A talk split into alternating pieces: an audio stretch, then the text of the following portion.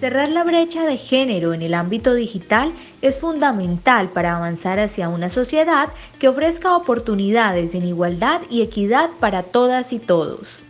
Hoy les invitamos a reflexionar de su importancia a través de esta nueva serie de podcast llamado La equidad de género en la era digital.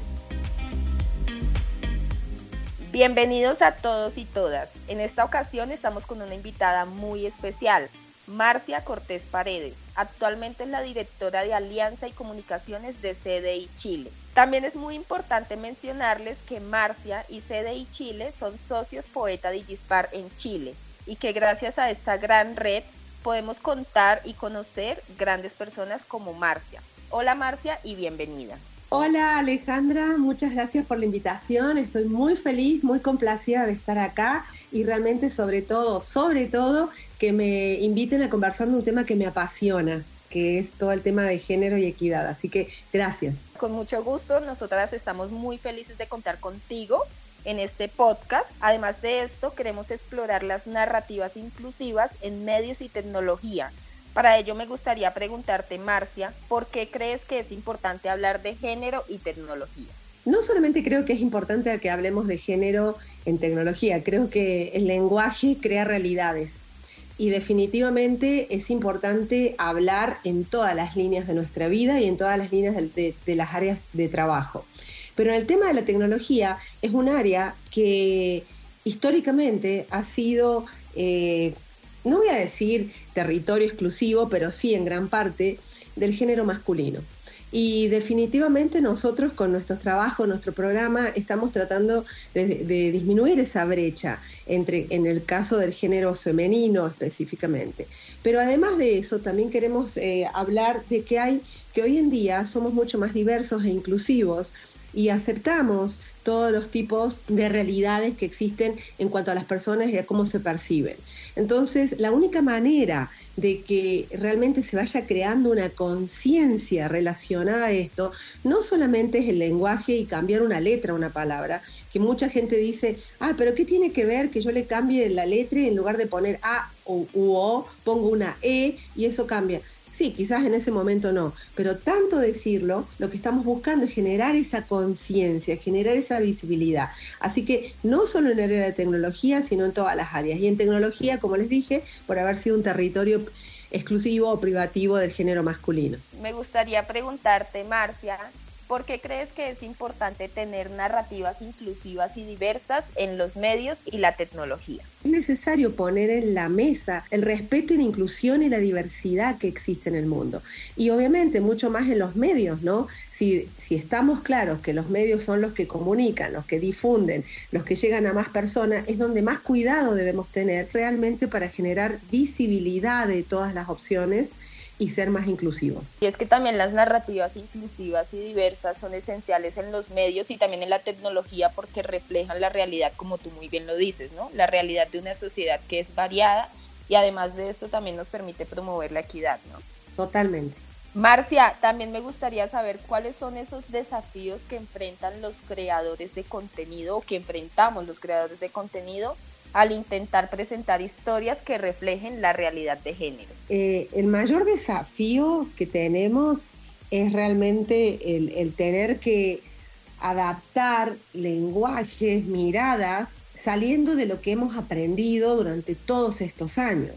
Eh, evidentemente, todo lo que tenemos adentro nuestro y todo lo que nosotros pensamos, generamos y creamos, porque estamos claros que definitivamente la generación de contenido es una elaboración intelectual, es una creatividad que ponemos en, práctica y quieras o no, por más que seamos muy objetivos, eh, el, contenido es el, reflejo de, de una opinión, de lo que estamos viendo y es difícil a veces separar todos esos preconceptos que tenemos a lo que es hoy, a lo que debe ser y a lo que estamos tratando de poner sobre la mesa. La primera barrera y el gran desafío es a nosotros mismos. La segunda barrera son nuestros oyentes, las personas que, lean lo que vos estás comunicando, que van a interpretar de acuerdo a lo que piensan Y por supuesto que el último es el sesgo de confirmación que tenemos todo y que hoy más que nunca está puesto en la mesa con, la comunicación digital. Si vos ves eh, en este momento, a lo mejor ahora, tu teléfono celular, el mío, el de todos los que estamos acá, eh, nos van a salir todos los temas relacionados con, con, género, con equidad, porque nos están escuchando, eh, hay una escucha activa. Y obviamente nos van a llegar contenidos que están de acuerdo con lo que pensamos. Porque si solo voy a leer lo que a mí me hace bien, lo que está de acuerdo conmigo, lo que yo pienso, siempre voy a dejar afuera a muchísima gente, a mucho público, a muchos seguidores. Y ahí creo que es la otra, la gran barrera, ¿no? O sea, la primera nosotros y la segunda el sesgo de confirmación, que hoy no depende ni de vos ni de mí. O sea, depende, es así, las redes te siguen, te escuchan y te van a dar lo que querés escuchar. Muy importante aclarar que al superar también todos estos desafíos podemos lograr un cambio positivo en la percepción pública, ¿no? Y en la promoción de la igualdad de género. Totalmente, absolutamente. Mm. Estoy convencidísima de eso, por eso te digo que pese a todo, uno, aunque uno sienta o, se dé cuenta que quizás no todo lo que estás hablando eh, o no todo lo que estás diciendo están de acuerdo todos, es necesario hacerlo. Esto es todos los cambios son paulatinos y lentos. No hay cambios rápidos, a menos que sean revoluciones. Y esto hay una revolución, pero los cambios completos para que de verdad haya un cambio cultural es de a poco. Marcia, también quisiera preguntarte qué medidas consideras esenciales para fomentar la eliminación de estereotipos de género en la tecnología y sobre todo en los medios. En tecnología es mucho más, porque evidentemente, como te decía, eh, todavía hoy en los colegios eh, a las niñas se les sigue fomentando que vayan más por, por carreras menos duras o blandas, como se dicen, que son la, parte de ciencias sociales y demás, que las carreras de ciencias exactas o con, o con contenidos más duros, porque eso no es para las mujeres. Y no solamente pasa en los colegios, pasa en la televisión. Eh, si no, decime por qué en ningún programa, mira, cuando yo estaba estudiando eh, comunicación estratégica, me acuerdo que una vez tuve una charla de cómo se elegían a las personas para que den eh, las noticias. Y me acuerdo que había un estudio que decía, por ejemplo, que las personas que eran extremadamente gorditas o obesas daban una sensación o no eran creíbles cuando daban una noticia. Y yo me quedé pensando y dije, pero ¿por qué no son creíbles? ¿Qué tiene que ver que estén excedidas en peso para si dicen algo no se los crea? Es la percepción del público, de los que escuchan, de los que te siguen, y ahí vos te das cuenta cómo tu cabeza está seteada para, para aceptar ciertas cosas. Y si no, hace un paneo y fíjate todo lo que haya, en todo lo que veas, y vas a ver muy pocas personas que no encajen en el perfil de lo que nosotros creemos que es aceptable en los medios de comunicación. Yo creo que tiene que haber una concientización y una visibilidad de todos desde la universidad, desde, desde que entras a estudiar, o sea, desde el colegio, creo que tiene que haber eso, por supuesto en las carreras universitarias relacionadas con comunicación. Eh, mira, todavía en tecnología, ¿qué, ¿qué nos pasa? Pasa que los trabajos para las mujeres siguen siendo, eh, ¿cómo quiero? Para las mujeres y para todos, ¿qué ocurre acá? A veces querés no cambiar algo y meter algo distinto en entornos y contextos que no cambian. ¿A qué me explico?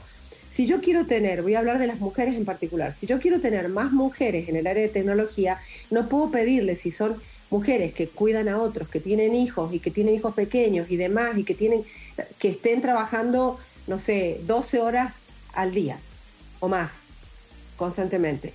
Generalmente, ¿qué se propone? Que esos entornos laborales se adapten un poco, sean más flexibles para que las mujeres puedan en edad de, en la edad que tienen hijos pequeños y demás, adaptarse a, a esos entornos.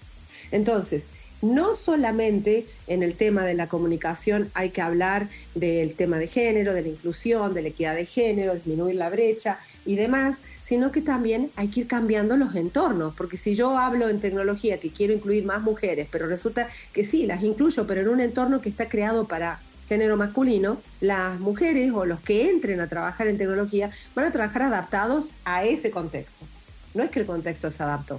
Definitivamente considero de que los estereotipos eh, eh, todavía están presentes, eh, es labor de cada uno de los que trabajamos en comunicación de, y como repetí, desde nuestro metro cuadrado y desde lo que creemos, ir desarmando los estereotipos. Marcia, ya para finalizar, me gustaría saber, desde tu perspectiva, ¿qué impacto tendría un cambio significativo en la forma en que se presentan a las mujeres en medios y tecnología? Mayor impacto es la disminución de la brecha, ese es el ah. mayor impacto definitivamente, ¿no? Tener, tener la posibilidad de incluir a más mujeres y abrir más posibilidades de, oportunidades laborales a las mujeres en tecnología. Si dejamos de pensar que la tecnología es solamente el campo eh, por antonomasia del género masculino o de inclusive otra cosa te voy a decir, no solo de mujeres, no solo de géneros masculinos, sino también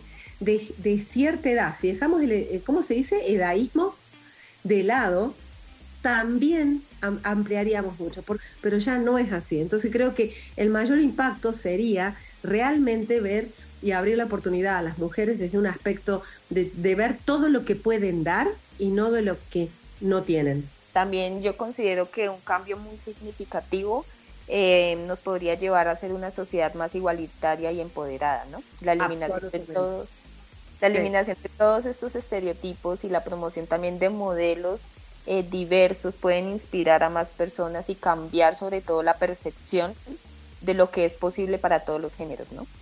Totalmente de acuerdo, absolutamente, nunca mejor dicho. bueno, Marcia, muchísimas gracias por tus palabras, muchas gracias por esa importante reflexión, gracias por tu tiempo también. Gracias a ustedes por la invitación, de verdad, gracias a Poeta por haber hecho el contacto eh, realmente me parece que, bueno, Poeta es un puente, realmente, un puente que une, que abre distintas visiones y creo que esto es muy valioso, realmente. Por eso no solamente te lo agradezco porque me invitaste, sino que me permitió conocer lo que ustedes hacen, el gran trabajo eh, tan meticuloso, tan... Eh, tan eficiente que están realizando y por supuesto agradecer a Poeta de haberte conocido, de haber unido a estos dos socios y hablar de estos temas.